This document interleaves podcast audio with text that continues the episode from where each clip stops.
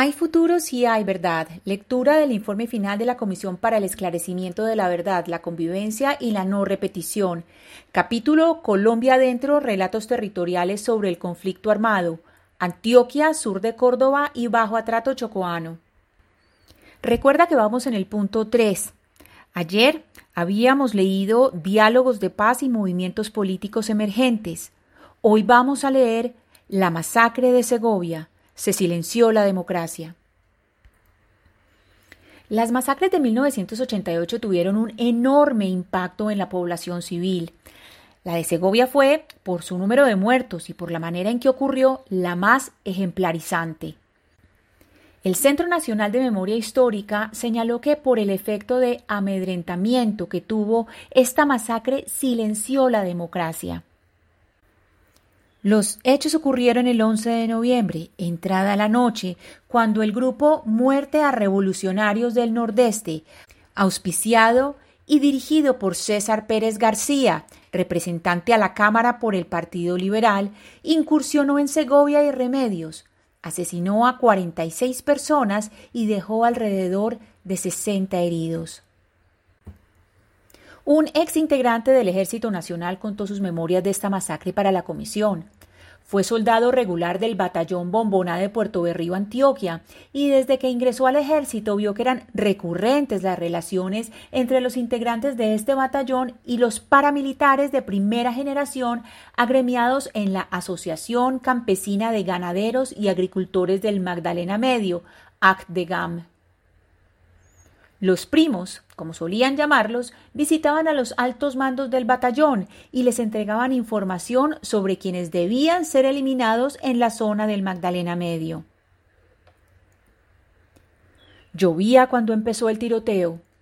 El exintegrante del ejército quiso responder al fuego, sin entender lo que sucedía. Un superior le impidió salir o reaccionar y lo obligó a permanecer en la base.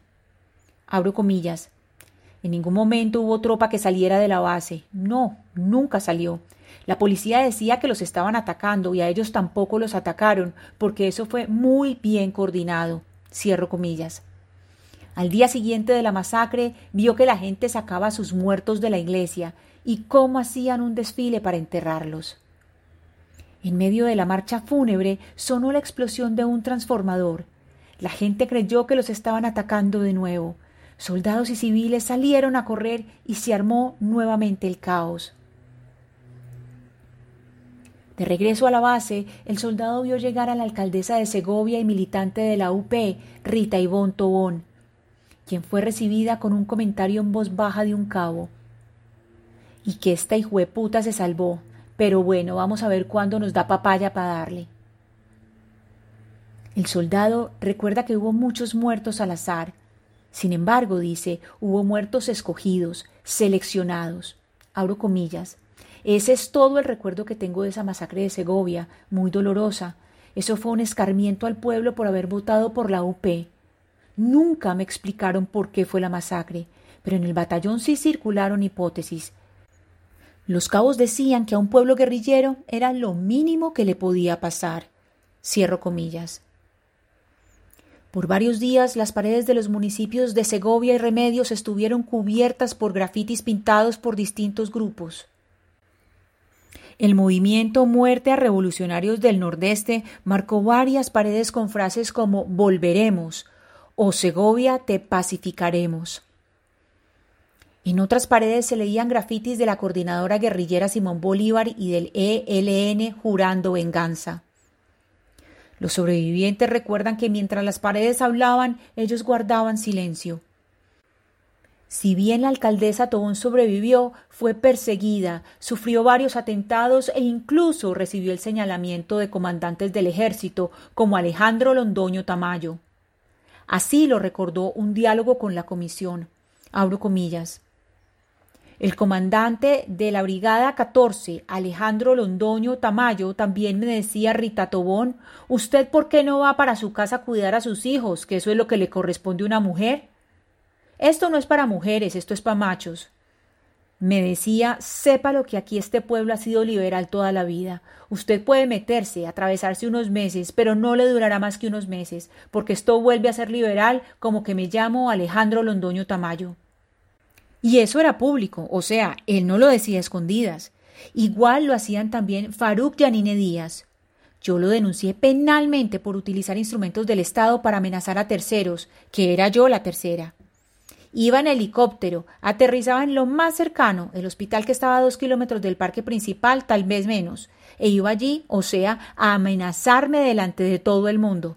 O entraba a la alcaldía a estropear cosas, a tirar máquinas al suelo. Preste que eso no sirve para nada porque las mujeres a la casa. Cierro comillas. En abril de 1988, el ex senador y sobreviviente del exterminio de la UP, Hernán Mota, narró a la Corte Suprema de Justicia que, abro comillas, la masacre de Segovia fue un castigo, en mi opinión, a la población como resultado del ascenso electoral y político de la Unión Patriótica.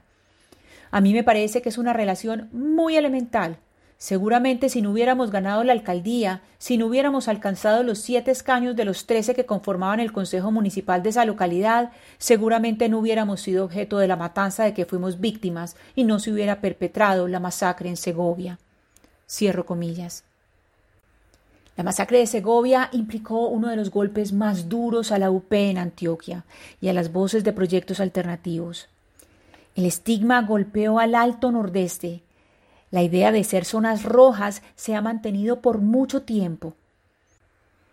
En la masacre hubo acciones conjuntas entre ejército y paramilitares, pero también entre estos y las fuerzas liberales de César Pérez García, condenado a 30 años por su responsabilidad en los hechos.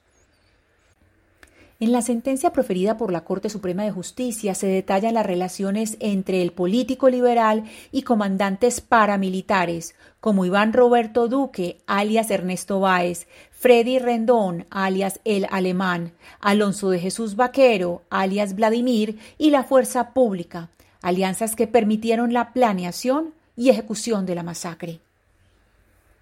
Mañana leeremos El cartel de Medellín. Muchas gracias por oír. Lectura casera, Ana Cristina Restrepo Jiménez.